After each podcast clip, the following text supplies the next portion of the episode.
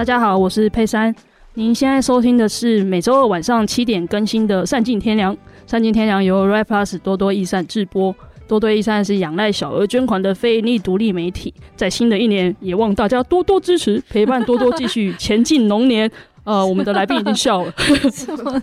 对，大家好，今天这集是兔年的最后一集。那在这个即将放假的时刻呢，想要先来和大家分享多多在去年一个 呕心沥血的专案。对，呕心沥血就是燃烧了非常多小宇宙的一个专案。嗯，那这学期承接了呃劳发署的一个案子，然后做了非常多的事情。然后今天想要趁龙年来临之前呢，请就是执行这个计划的两位苦主 来分享一下这个呕心沥血的过程。这样，那欢迎鱼乳跟莎拉。嗨，大家好，我是莎拉。Hello，我是鱼乳。嗯，其实还除了我们两位，还有一位是玉婷，是比较最超级核心的，一起执行这个专案的另外一位同事，这样子，就是他今天抱病了。对，苦主三号生病了。那想先请就是莎拉跟我们介绍一下，就是劳发署的这个计划。好的，那我要念一个非常无敌长的计划名称。那个计划的全名叫做《职业训练、技能检定、就业服务之身心障碍者合理调整指引暨增能培力工作坊》，增能培力计划啦，结果还是念错。但总而言之呢，它其实就是我们编了一本将近五万字的合理调整的指引。合理调整呢，就是身心障碍者在遇到身心障碍处境的时候，他在就业上，或者是顾名思义，我们刚刚讲的就是他在职业训练的过程中，然后还有在技能检定的过程中，在就业求职的过程中，他需要的一些合理的调整。那这本其实总共大概五万。字左右是我们有各种，它里面有几个特色，一个是它是针对专业工作人员的，嗯，这个等一下会讲，所以它其实不是给一般大众，但是一般大众也可以阅读，就是程度并没有很难，但是因为它有针对专业人员，有特别的在拉了一张做很多的提醒，然后很多的建议，然后另外一个特色是我们这本应该是全台湾就是很少见的，就是有结合四国研究的一个指引，嗯嗯，它这里面包括美国、澳洲、加拿大跟韩。韩国，嗯，对，然后所以这几个国家他们都是做就是身心障碍合理调整发展二三十年的国家，所以有很多成熟的方案，跟他们自己有编很多很细节、很厉害的指引，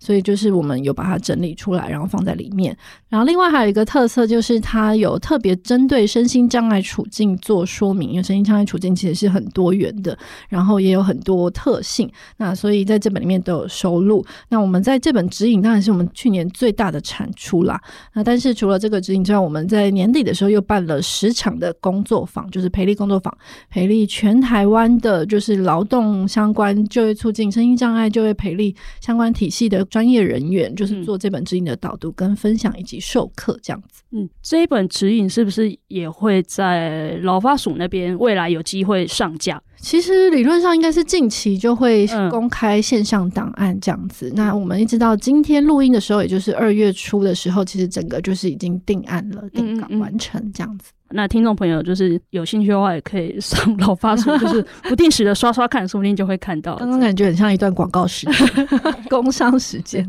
那想请于露先可能简单介绍一下，刚刚莎拉有提到了像是身心障碍者的职业训练、技能检定跟就业服务这样，因为我想可能是会有一定的需求人才会接触到这一些服务这样。嗯。那我想先说，就是我们今年做这个计划，它的核心就是还是合理调整这个概念，它到底是什么？我们想要有一个指引，把它讲得更清楚，还有它到底要怎么落实这件事，把它讲清楚。嗯，然后之前就是多多的读者或听众应该有多次听到合理调整这个概念，就是指身心障碍者，不管在各种生活情境下，他们在实践他们权利或义务，如果遇到困难，他们都有权利提出说他们想要某种程度的调整，因为他们身心状态。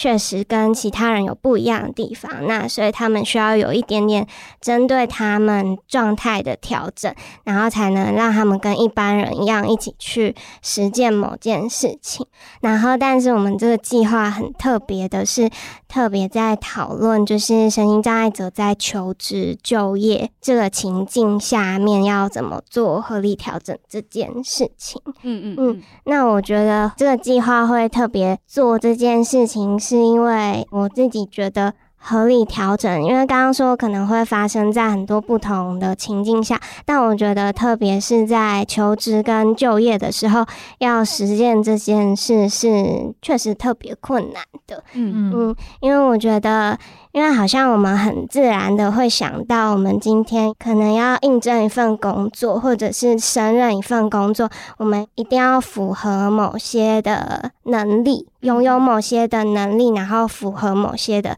条件。嗯，例如我可能要会采访，会编辑。等等，嗯，就是因为这也是很蛮正常的事情，一份职位一定要符合某些能力，但也是因为这样，就是在这个过程中，我们因为这样常常会去错误的认为，有些身体不一样的人，他就是没有这个能力去胜任一份工作，嗯，但很多时候他可能只是需要一个辅具，嗯，然后。一点点的调整，他其实是有能力去胜任那份工作的，但是在这里面就会有很多的困难，包括那个职务对一个人能不能够胜任一份工作，到底要去怎么认定，还有包括他真的进入职场跟同事的相处，会不会有同事觉得他有其他的辅助来帮助他完成工作就不公平，这里面确实会有很多的。模糊跟我们会觉得很困难的事情，所以我觉得这是我们这个计划会特别去做这个求职合理调整的一个原因。嗯，还有职业训练跟技能检定的部分，其实他对，因为对发展署来说，这是他一系列的业务啦。应该说，一个人他去做了职业训练之后，他可以考取技能检定，然后就可以去求职就业，这样理论上是这样。但是我觉得这个还有一个特色，就是因为这个定位，因为这是发展署做的嘛，劳动力发展署，所以他特别有这个定位，就是他要做这个职业训练跟技能检定这个调查，就这两个阶段的合理调整。那其实一般在台湾以及就是我们比较常在谈合理调整，它都是在职场上跟就业过程，几乎很少资料是在讨论说在诶在职业训练课程中，然后或者是技能检定中，就考试的过程中啦，嗯嗯，我可以去要求什么样的调整。所以我们自己这次也在里面学到蛮多，就哎呀，原来考试可以去讨论这件事情，然后可以怎么样要求。那其实这个也不是第一次，就是现在台湾已经有一些像考选部，他们已经依法在做这件事情，只是民间的蛮多检定单位是还没有跟上的哦，嗯，那如果民间的检定单位要做的话。他们是要用什么法去要求他们吗？嗯，这个就是有讲到，就是台湾其实比较在现况上面，就是因为我们合理调整的发展，就是比较还没有像美国、加拿大、澳洲、韩国，就这本指引里面的这些国家，他们就是已经发展很久。那因为合理调整它是高度要看个别性的，嗯，就它你没有办法定一个通则数，就甚至其实不要说别国，就是你隔壁部门他在使用的这个合理调整，你不一定能够完全搬进你自己这边对别的同事使用，因为他就是要看个人的需求不同，然后来做调整。嗯嗯，对，所以其实这些方案就是这些参考，就是它本身因为很个人化，所以它需要累积大量的案例。嗯，对，我们才能够有经验嘛。所以在台湾我们才刚刚开始，所以这个经验很不足。嗯，那很不足就会变成，哎、欸，其实真的很多人不知道怎么做。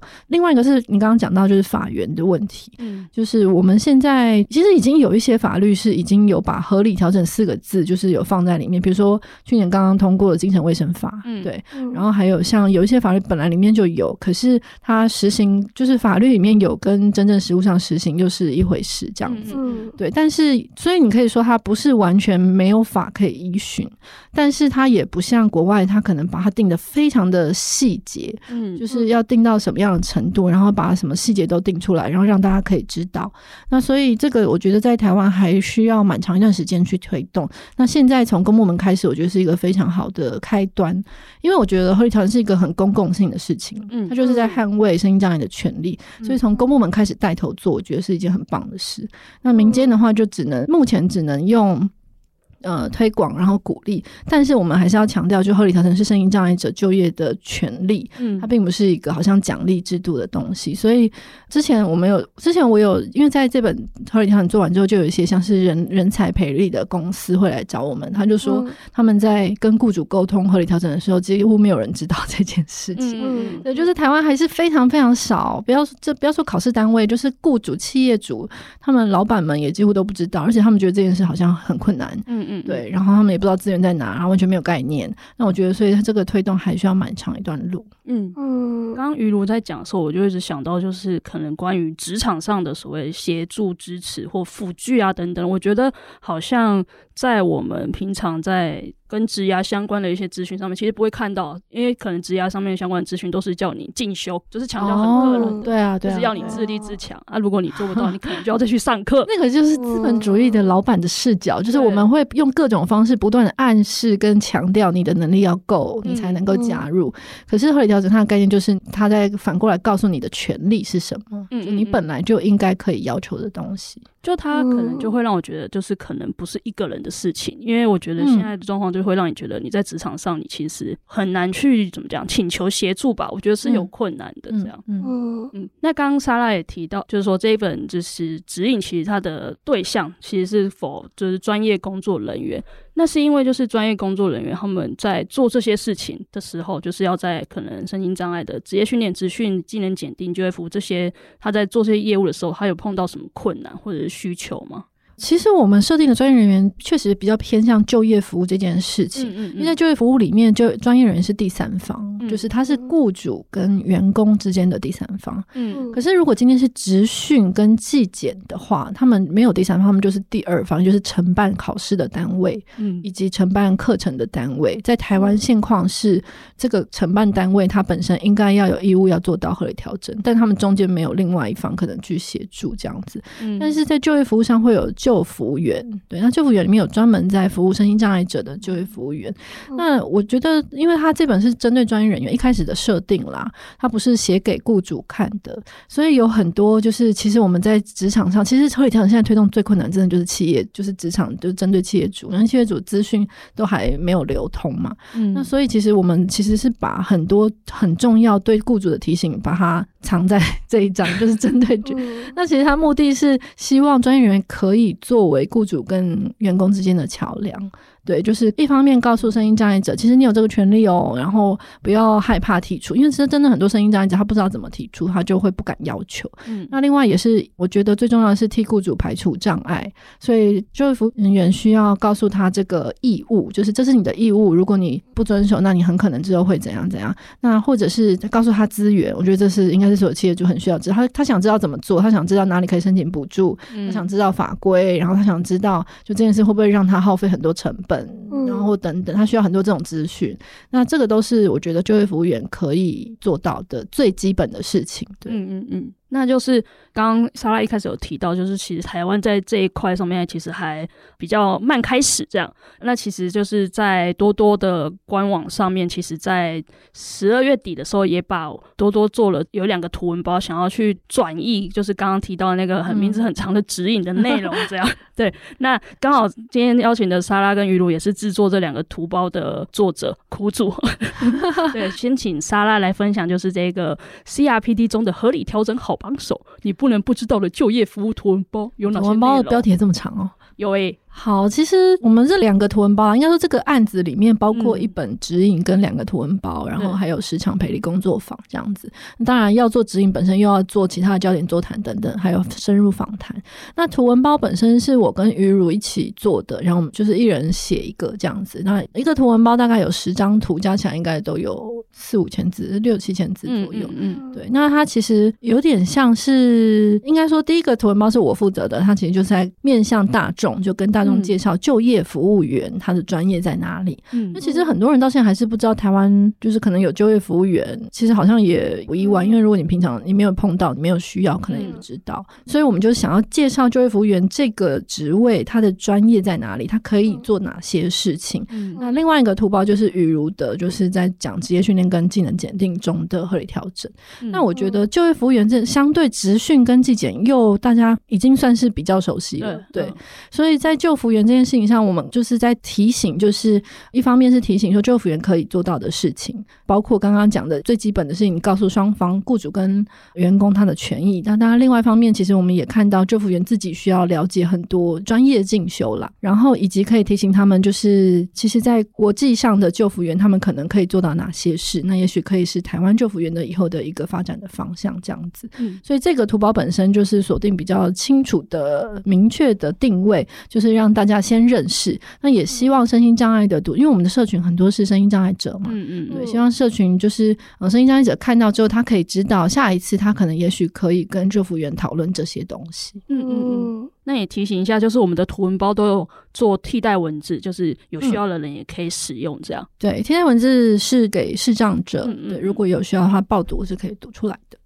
对。那因为刚好提到国际范例，莎拉可以举一个例子吗？跟大家介绍一下。其实我觉得国际上跟我们台湾最大的一个明显的差别，当然就是法源的差异啦。就是因为他们是公务人员嘛，公务人员就是要依法行事，所以如果没有法可行，他们确实真的是很困难。那但是在这个有法有规范的情况下，其实国际上可以做到很多事。但我觉得台湾现在在我们的采访中，其实也看到有些就服员是努力在体制下去做到更多的事情。所以你很难区分说，哎，什么案子就是哎国际上这样做，然后我们没有。我觉得在这个在纪检跟职训比较明显。嗯，对。那在救服上，其实我觉得台湾还是有看到很多已经很认真的救服员，他们很努力在寻找一些方案。嗯，那但我确实觉得，就是国际上，其实在这种国际上的救服员，就是他们有些方案是确实是在这个过程中，比如说像是我记得不知道是澳洲还是加拿大，就是他们是针对身心障碍者的创业者，也是有给予支持的。就是，哦哦，身心障碍者自己本人就是老板，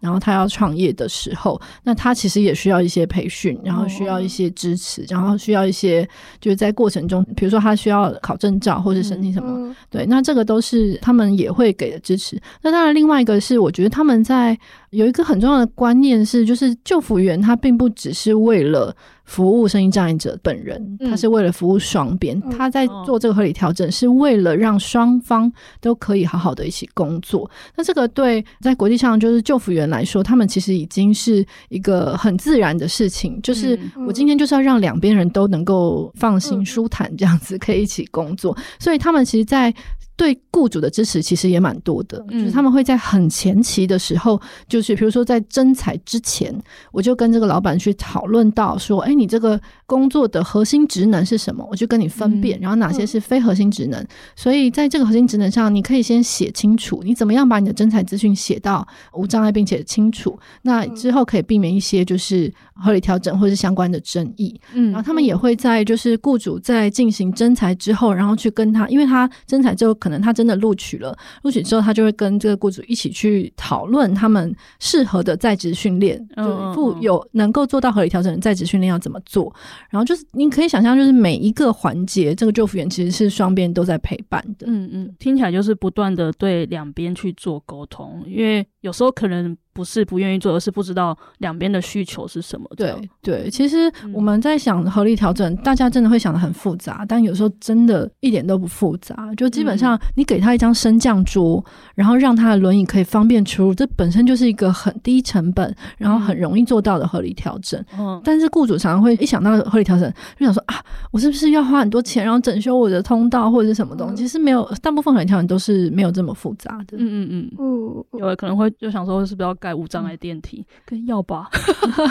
但是这个通常在台湾是已经在建筑法规里面是在，我记得在二零一九年之后，建筑法规是全面都要无障碍的。所以我觉得合理调整最重要的概念就是，它在补的是一个就是无障碍法规补不到的地方。嗯，就是我刚刚讲，就是高度个人化的地方。所以，所以我觉得雇主反而是不需要去担心这种很大就是建筑法规公共性的东西。他他他是要看这个人本身，他具体来说他碰到的困难。嗯嗯嗯嗯。那我也想补充一个，就是刚刚有提到我们有办工作坊，然后我们工作坊都会请就是蛮厉害的讲师来更深入的讲合理调整概念。然后我记得某一场某一个讲师他就有讲到，像是可能一个坐轮椅的人他要去面试，可是他面试的地方在三楼，然后他们又没有电梯的时候，那要怎么办？嗯，然后其实一开始可能在写合理调整的内容的时候，我自己也会想一些案例，然后去找一些案例，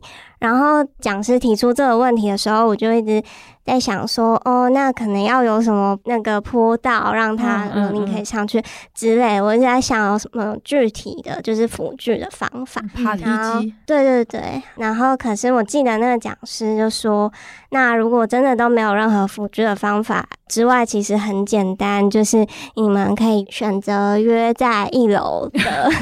地方进行面试，那也是一种合理条件，或者是改成线上面试。嗯，总之他你就是要想各种方式让这件事达成，但他不一定要是哦，因为他其中一个很重大的概念就是它是合所谓的合理的意思，就是雇主是可负担的。嗯嗯嗯，对，是雇主的可负担，所以他并不是要强迫你一定无论如何都要达成要完成这件事情。嗯嗯。刚于如提到，我有想到那个，也有一个经验者是洗肾的。嗯，我觉得他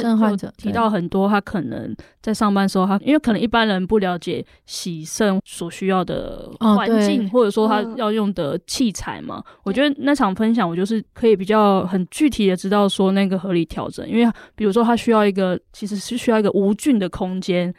很难到无菌，但是就是一个干净的空间。对对对，这可能他服务的单位，可能即便是公部门，都其实可能只有哺乳室、亲子哺乳室可以用。其实哺乳室他们是 OK 的，可是大部分哺乳室并不开放给牺牲患者做，就是透析，所以。这个我觉得也是一个蛮，如果以合理调整概念说，它其实就是已经构成歧视了。哦，因为你并没有为他做一个你本来可以做到的合理调整。嗯嗯。哦，我很推荐工作坊，虽然已经办完了，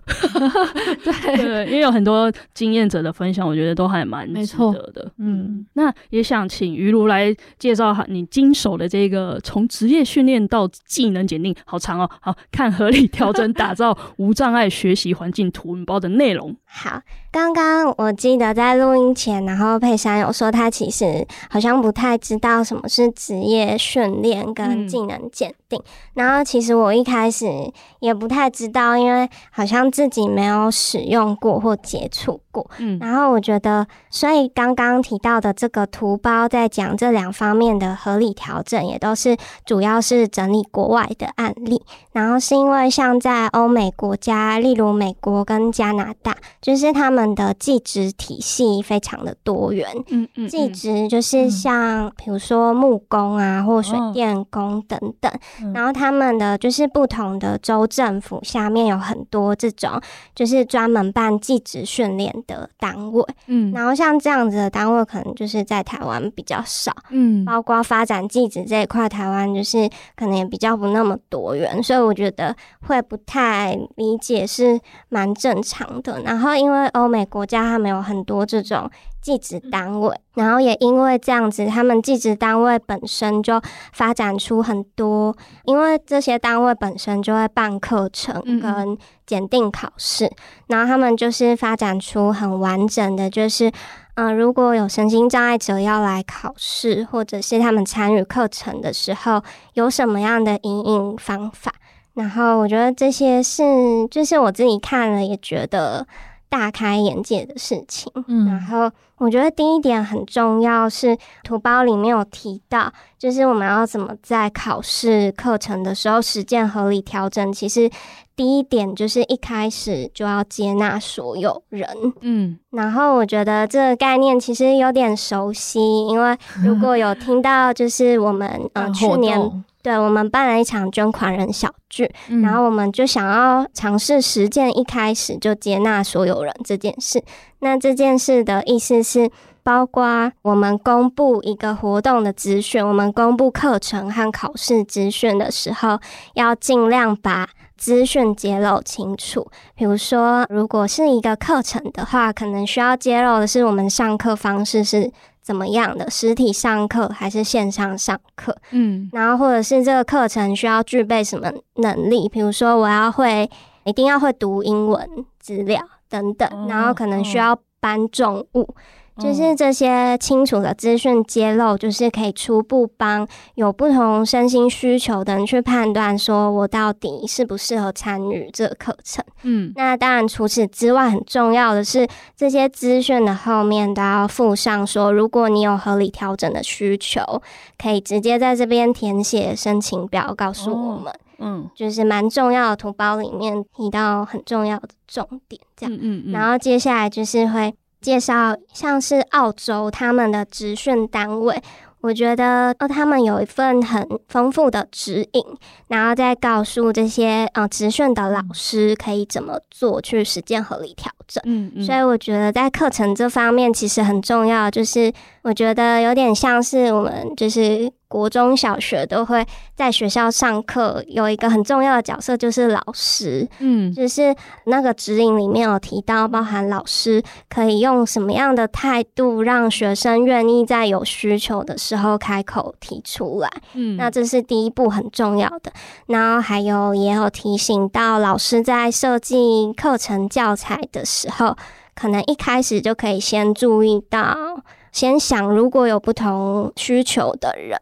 要怎么去应应？比如说，除了纸本的教材，可能再准备一份电子档会比较好。嗯，因为如果未来可能有视障的学生有需求，他可以用电子档去做，就是电脑软体的报读这样子。嗯，嗯，嗯。然后，另外就是在考试的方面，考试的方面，我自己觉得很特别。我们。就是这份图包是参考加拿大很多职训单位他们的做法，嗯，就是他们在网络上报考一个考试的时候，都会有一份申请表，然后申请表上面先列出可能比较常见的考生会有的合理调整需求，嗯，例如我需要报读机，我需要手语翻译，嗯，等等这些比较常见合理调整需求，他们会先列出来让你。勾选，嗯，有需要的人勾选，那就是图包主要是同整，就是我记得是看了很多不同加拿大职训单位，他们因为其实每个职训单位他们申请表列出来的合理调整都蛮不同的，嗯嗯，然后就去整理这些，然后把它归纳出哦，大致上考试合理调整可能有分三种类型，第一种是需要辅具。第二种是需要人力协助，例如手语翻译员，嗯，然后第三种可能是考试空间或者是时间的调整，比如说他可能需要延长考试时间这种，嗯嗯，嗯，然后就是统整出这些国外的资讯，给大家参考。就刚刚于如讲到老师，我就会想到在学校，就很像之前蚁人讲过，就是可能其实不同的身体需求的，其实都在我们的附近，可是我们其实，在可能受教育的时候是不会碰到的。那我就觉得，就是其实像书本上面如何是无障碍的设计，我觉得如果在我们求学的时候就可以应用的话，就因为它是通用设计嘛，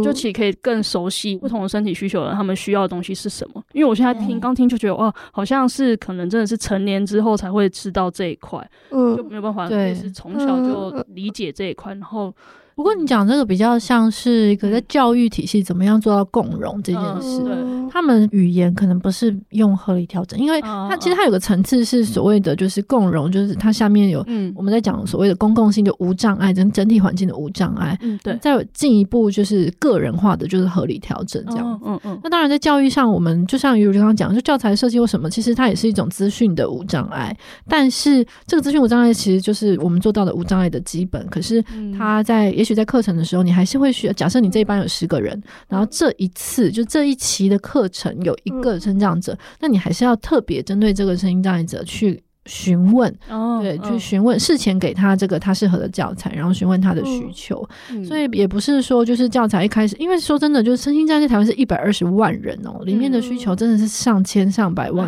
种，所以我们不可能一开始就把一本教材一定要做满所有的无障碍版本，其实对很多单位来说是很困难的。但有这里像我们办活动一样，我们要一开始有这个心。就是一 开始有这个立善意，对，态度就是一切，就是、嗯、对，所以我们还是要把基本的一些像资讯啊什么揭露做好。嗯、可是当真的有人有声音这样子报名的时候，我们还是要个别去询问这个人，对他特别会需要什么。嗯、那这个就是合理调整的精神，因为它很个人化。嗯嗯嗯。关于个人化，我我其实看到那个图报的时候，我就最惊艳的是，就是关于考试呢，就是大家最在意的一定是公不公平这样。那其实图文报针对这个部分，就是有蛮多说明的，也想请于露来分享一下。关于公不公平，其实不管是在台湾，或者是就是我们参考国外资料，都会讲到的同一件事情是，刚刚有说考试的辅助可能有一项是人力协助，嗯，比如说聋人听障者，他需要一个手语翻译员，或者是听打人员协助他在考试的时候去做翻译。然后在这件事情上，就是嗯，有时候会碰到的困难就是考。考试单位会觉得可能会多带一个人进去考场，嗯、然后又要协助翻译，很担心里面会出现不公平的状况，嗯、就是很常见的一个担忧。然后针对这一点，就有参考到就是加拿大的做法。嗯，就是他有提到一定会有这个争议，那就是可能要怎么去面对这个争议，他有几个比较详细的规定，嗯，像是他规定如果身心障碍者要带一个协助者进考场。那那个协助者，他可能在九十天内，他不能协助同样的考试两次以上，这样子。为什么？对，因为他就是通常，如果他在九十天之内，他有可能就是又再去协助别人，嗯、或者是他协助同样考试，那代表他已经第一次他就已经知道考题考了什么，哦、所以他就有可能会在第二次会引起公平性的争议。第二次协助，嗯，那其实这个关于于如讲的这个就是手译员这件事情，还有另外一种争议，比较像是。就是我要翻译这个句子的时候，我就有可能不小心或必须把答案讲出来。Bye. 嗯，对，就是比如说我问你这个名词是什么，嗯、那我要把这个名词本身打手语打出来的时候，我当然就需要某种程度解释这个名词是什么。嗯、对，那所以这个确实是在公平性上面有时候会有争议啦。嗯、可是我觉得，于如刚刚讲的那个是，就是加拿大他们其实这个当然大家都会想，就是已经像加拿大这种就是发展二三十年的国家，他们都已经有针对这样的争议有很多明确的规范。嗯，嗯，嗯，所以像于如刚刚讲那个算是其中一个。其中一个规定，并不是每个地方都这样，就是加拿大可能不同省它有不同的考试的规定跟对公平性的规范这样子。嗯嗯嗯，对。然后还有比较像是想要人力协助者在进去协助的时候要读的一个资讯，比如说有一条资讯是说，身为协助者必须忠实翻译传达考题内容，不可以提供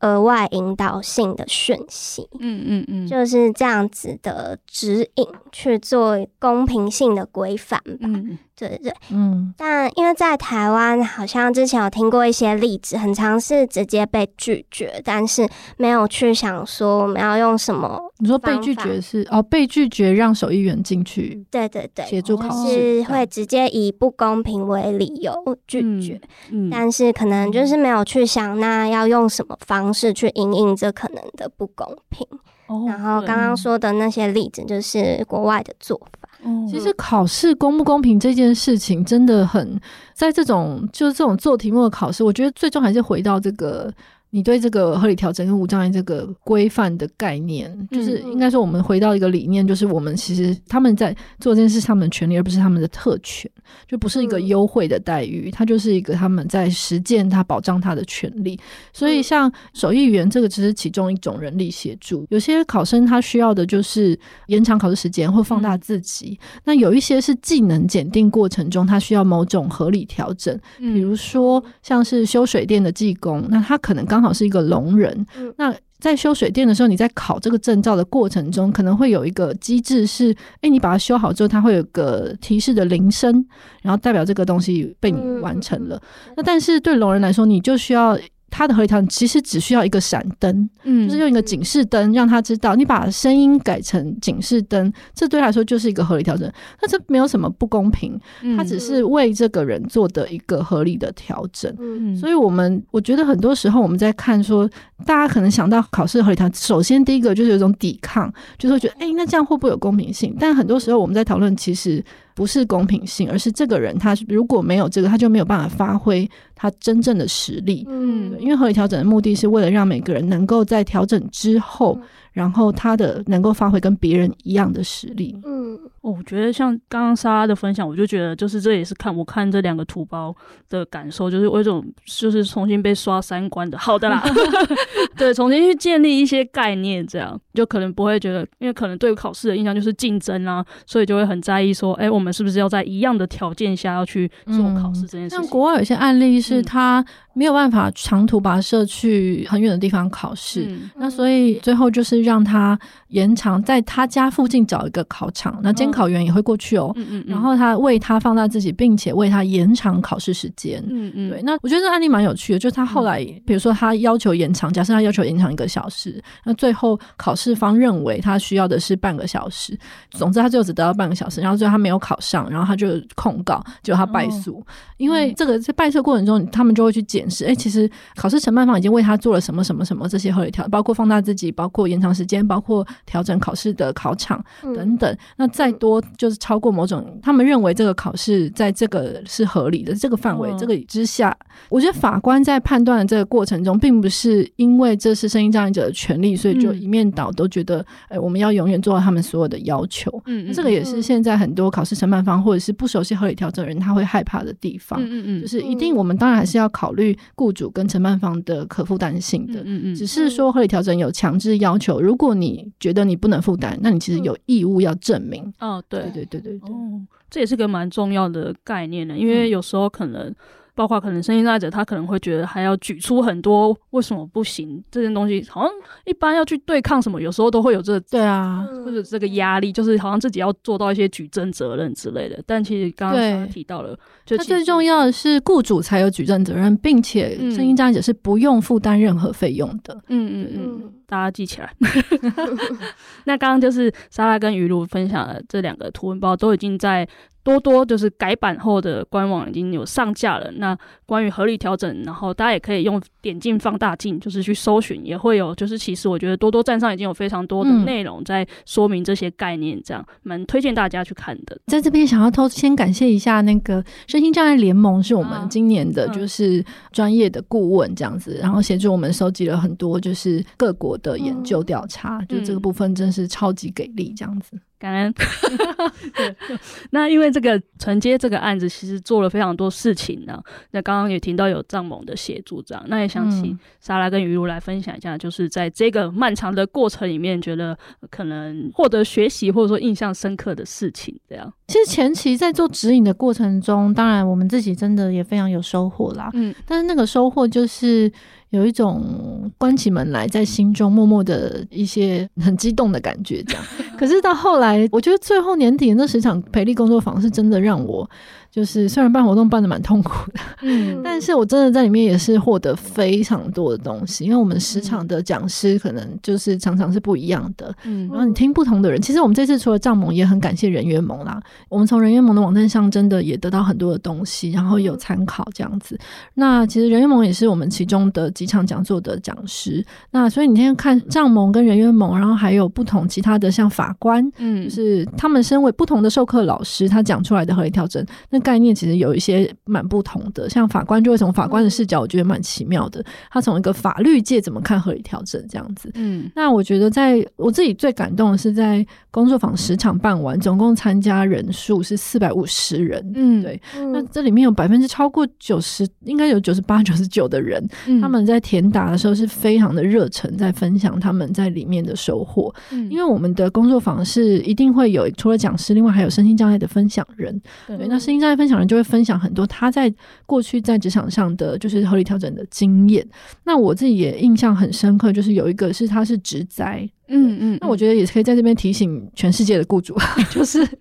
就是其实我们在讲合理调整，不一定他是就是好像你一定是遇到一个身心障碍者，他也有可能是一开始你的员工可能就跟我们一样，就他没有需要调整，可他有一天发生职灾，那这个时候就是合理调整介入最好的时机，就是这个职灾你要怎么样让这个人继续。留在职场上。那我之前有一场分享人，就是他其实是做家具店的，家具行的，对。然后他是在家具装修的过程车程上面就是车祸，然后后来就就导致致灾，所以他后来就开始坐轮椅。那他坐轮椅，其实我们想象坐轮椅并不只是坐上轮椅这么简单，因为坐轮椅表示他其实包括他大小便的功能，然后还有他下半身他以及他的肌肉的使用等等，其实都是甚至包括怎么穿衣服这件事都要全部重新开始学习。嗯，对，所以不是我们一般人想象，好像哦，就他就是改坐在轮椅上。嗯，对，所以他在办公室的时候就会有很多需要协助，而且其实。旁边的人不知道他需要什么，那、嗯、一开始会有一些关心的同事会说啊，需不需要帮你开水瓶？就是我，我就其实他们完全开水瓶是没有问题，可是我们会想象他各种事都需要协助。嗯嗯，那我印象中是。他说他只在这，其实他跟他老板是非常好的朋友，就他们也是年纪很相当的，就是也是大概跟你们差不多大这样子。对，然后其实他们都是年轻人，可是他即使是他感情好，他也很没有办法跟老板开口说，哎、欸，嗯，这个合理调整是，就应该说他那时候完全不知道什么叫合理调整。嗯，对，所以他们后来是申请劳动部的职在的一个资源，就是职务在设计的资源。嗯，那职务在设计这件事情，他其实我觉得他印象很深刻，是他有说到，就是后来。在植入在设计这个资源补助了他老板大概二十万左右，是对，所以让他们有这个钱可以去思考怎么样做合理调整。嗯，那我觉得他就是这个钱当然是给老板的，可是他说这个钱让他可以对等的跟老板说话，嗯嗯嗯，对，去讨论这些事。然后后来我觉得这件事情最棒的是，他们后来发展出来是因为他的原本的工作他是真的不能做，因为他核心职能已经不符合了。嗯，那所以在合理这也是合理调整另外一个重要的概念，就是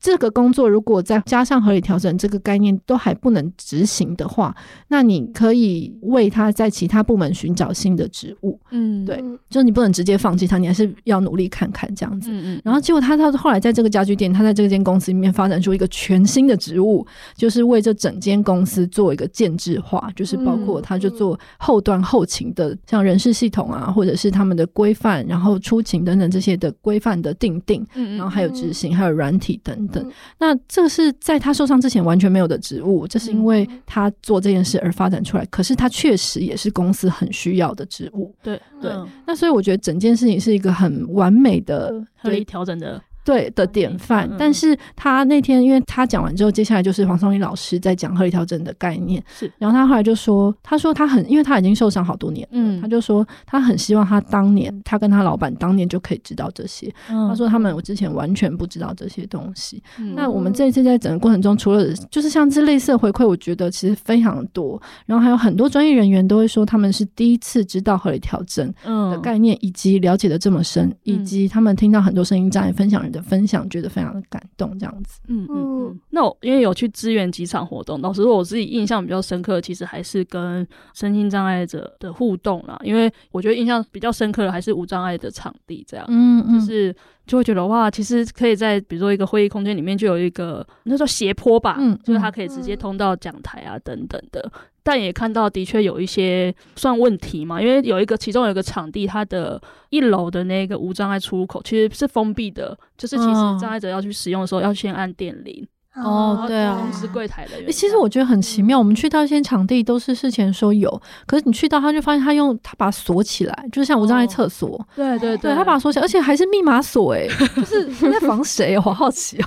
我也不太确定。但是我想要强调的这个无障碍是我们其实有些人在职场上也是，我们会觉得，哎，这个才一公分，有时候这其实只是一公分的这个高低差。嗯，如果一公分，其实对很多重障者来说，其实也是很困难的。对，嗯，对。然后我们这次在做合理调整，在做这个，我觉得印象很深刻是韩国的指引，它真的给我们很多很宝贵的东西。就是我们不只是在讲法规，也不只是在讲规范什么这些权利义务，我们在讲的是真正的人跟人在职场上怎么样去合作跟相处。那所以他就讲到说，有时候这个调整就只是。你把同样专案的人，包括声音障碍者，放在同一个区域，然后让这个其中这个身心者能够自由、方便的进出这个地方。你就可以让这整个专案其实变得很顺利，因为他们这个身障者只要能够方便出入，他就不会下意识的去退缩跟别人接触。嗯，对，所以他他跟他的同事的关系会变好。然后即使你只是让他们中午可以方便一起吃饭，嗯，他们都可以更加有效的去合作。嗯，对。然后这个都是，或者是你只是把他抵达，也许有些同事是坐，他可能就坐在影印间旁边，嗯，可是他进影印间的时候会有一个一公分的这个高低差，那大家会觉得这好像没关系。系，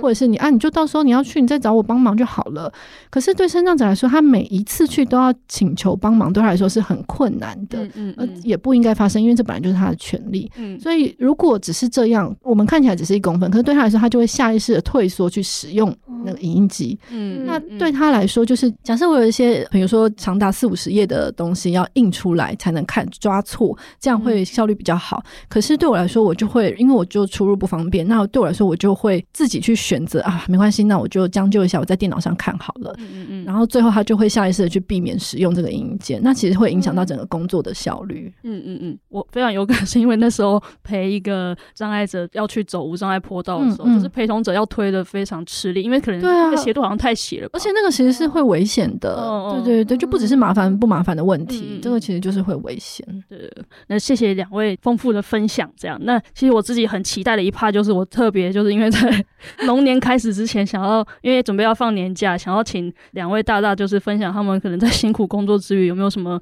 精神食粮为自己充电的戏剧啊电影，然后来提供给读者，可以就是可能最后一哎，我们是最后一 part 跟前面这 part 会不会那个差距很悬殊，很差距很大？呃、那大家可以先按暂停再听。对，好，那先要请玉露讲。想要先说抱歉，因为我最近大部分精神食粮是吸猫咪，比较少看书跟看剧。哦，不用抱歉，不用抱歉，对对对。然后，希望大家都可以养猫。对啊，猫咪真的很疗愈。然后，然后书的话，最近有看一本感觉不是很疗愈、很放松的书，但我觉得很好看。嗯，就是之前也很多人在看的《始于极限》。始于极限。对，中文书名叫《始于极限》，然后它是嗯，说开始于极限吗？对，开始的始。对。然后因为好像前阵子才刚翻译成繁体中文版，所以有蛮多讨论。然后它是日本的，就是两位算是都是女性主义的学者，他们的书信对谈。就是里面每一章都是，比如说我跟佩珊，就是一个人先寄一封信给对方，然后对方再回信给他，嗯嗯，然后这样子回信的方式去讨论一件事情。天呐，玉如的充电好充电哦！难怪他刚刚说，其实看着不是很舒服，但是 但是很好看，是不是？很好看。嗯嗯嗯。那莎拉有吗？哎、欸，我们现在是要推荐，就在过年期间可以看的嘛？是不是？Anytime 都可以看的。过年期间，因为我最近在看那个《纽约新一革命》在 Netflix 上的剧美剧这样子，嗯嗯、然后我真的非常推荐大家，因为我觉得。纽约新医革命，新的医生，对，应该说它就是一部医疗剧，你可以说它是医疗剧，嗯、可是它是其实这几年有一些医疗剧，像韩国。然后它有些医疗剧是从我不知道是不是因为这样，所以我比较有感觉。它其实是从一个管理的角度出发，嗯嗯嗯，对，就是我们以前都把资方跟老板想象成一个万恶不赦要抵抗的对象。嗯，那可是他这部剧里面的医疗主任，就是理论上他是管理这整个医疗。那医疗主任在以前基本上就是穿西装，然后就是管理阶层，然后在医院里面可以命令，就下任很多很多的命令，然后可以管理这样子。嗯，可是他一开始出现，他就是穿着手术服跟医师袍，嗯，然后大家。都觉得很意外，说你为什么要穿手术服？他说：“因为我是个医生。”嗯，对，就是因为他是个医生，所以他会一直不断的穿着手术服跟白袍，然后穿梭在这个医院里面的各个地方，然后看到每一个人，他在问他说：“我可以帮你做什么？”然后他一开始进来就是做了很多的制度改革。然后我非常推荐，就是各种有运动伤害，就是社会运动伤害、哦、社会运动伤害的人可以看这部，因为这个人就是疯狂在体制里面有各种想要矫正这个体制的热忱。嗯所以他一进来，他做的第一件事就是把就是唯利是图的心脏科全部整个裁掉，然后接下来他就问每一个人说：“我可以为你的部门做什么？”然后接下来就开始有各种各样他们以前都办不到的事情，然后就是现在全部都提出来。他们想说这个主任应该就是也待不久这样子，就后来一件一件被做到。然后我觉得非常疗愈，是因为。就是你在这部剧里面，你会觉得哇，好像改革是一件很容易的事情。就是就是他每一个他都会不断的想说，可是他也不是一个很天真的戏。但是我觉得他最棒的是很乐观，这部戏本身很乐观。我说这部戏是乐观，是因为哦，几乎每一件事好像到最后都会有一个好的结果。嗯，就因为我会觉得我在现在这个压力，就包括我们做发展署的案子，包括我们做指引，还有现在年终嘛等等工作压力之余，你其实很不想要再看一些。沉重的结局，可是他几乎每个结局都会让你觉得，哦，原来这个是可能的。然后原来我们回归本心，因为我觉得他们很奇妙，他们是一间公共医院，就是公立医院，所以他们其实跟我们非营利组织很相似，就是他们应该要以病人为主体去出发。但是过去因为太多就是老板主管都是以金主的角度出发，就是不断的砍资源，然后不断的省钱，然后不断的从病人身上榨钱这样子。嗯，对。但是他进去之后，他就是完全是一个从病人为主体出发，哦，嗯，所以他就是常常得罪金主，但是你也可以看到他在中间的挣扎，就是他会不断的用各种方式去想各种新的方式，去想要在预算，然后跟食物跟病人之间能够取得一个最大的平衡。嗯嗯，对，它不是一部很天真的剧，但是你也可以在它里面看到很多很乐观的改革，然后我就觉得非常的棒。然后它里面又有很多关于这个医院里面，就这个团队里面很多每个人自己私生活，就是他的个人的感情线，然后他个人就是医生跟医疗人员之间彼此之间发生的事情，然后他们的生活，然后甚至他们的婚姻、他们的感情，都是他他们的未来这样子，我就觉得非常的棒。嗯，我的话是最近只看一季的，在迪士尼 Plus 有的那个大熊餐厅。你现在是大家家里都有 Disney Plus 是不是？啊，没有，我觉得普好普遍哦，就是刚好因缘际会下有了。是是是，大熊餐厅，对，它是一个，它是美剧，然后它是在讲它的主角是一个厨师，然后他是在那种高级餐厅的厨师，嗯嗯，然后他的哥哥有点像是在社区餐厅里面做做老板这样，也是厨师这样。可是他那个社区餐厅就是比较，大家用这个举例好，它有点像是夜市的那个状态，嗯，就是比较没有像一般高级餐厅可能会有一些系统什么的。嗯，然后他就是在讲哥哥因为一些原因，然后自杀了，然后他很冲击这样，嗯，然后哥哥把这餐厅留给他，然后他要去接这样，然后因为里面的员工其实都是跟哥哥有很深厚的情感，嗯，可是每个人又有不同的状态这样，然后等于是有点像是这个弟弟要去怎么样在整顿这个餐厅，然后里面有非常非常多的冲突这样，因为因为那个餐厅里面是非常高压的，然后等于是 我觉得很好笑的就是每一个人你看的时候你都会觉得说，就是自己在工作场合如果碰到这个同事的话，一定会疯掉的那一种。嗯嗯嗯。因为我跟我朋友一起看的时候，我朋友就一直骂说：“怎么可能？”什么之类的。因为因为其中有一个里面的中阶主管，他就是那种不喜欢系统化的人。哦。他弟弟是想要系统化的人，所以有非常多的冲突。可是我觉得很吸引人的是，虽然这部片很吵，一直在吵架，可是他可是他就是会在很多冲突当中去，你会看到每个人的转变，这样。哦。然后他现在有两季。因为太吵了，我只看了一季，但很推荐啦。对对对，是它里面会有很多美食吗？呃，做的很好吃啦，做的很好吃，就看起来做的很好吃。对对对，应该算美食嘛？哦、我不确定，因为它的主轴好像也不太是餐点，而是可能。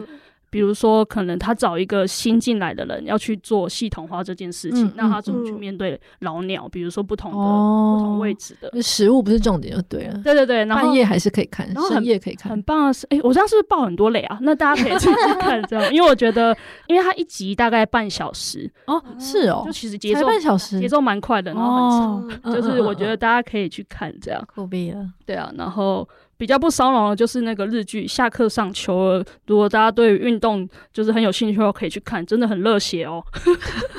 下课什么？下课上球儿，下课上就是下面课掉上面的，有点像是小虾第八种子要去打败第一种子，哦、是那种超级大烂队的一个 蜕变的过程，很热血哦。我觉得我们现在很需要这种很励志，然后又不用太沉重，不会花太多脑力的东西。哦，对啊，我觉得他真的很棒的事就是，哦，要爆雷了，好，那大家自己去看。那 今天谢谢大家的收听，然后祝大家有一个就是人在兔年有一个完美的收尾，迎接突然一个法夹弯的说再见。对对对，迎接。哎、欸，如果大家还想要听到更多的追剧剧集的推荐，也可以留言或者说私讯，我都会传达给。对啊，我觉得哦，为什么？我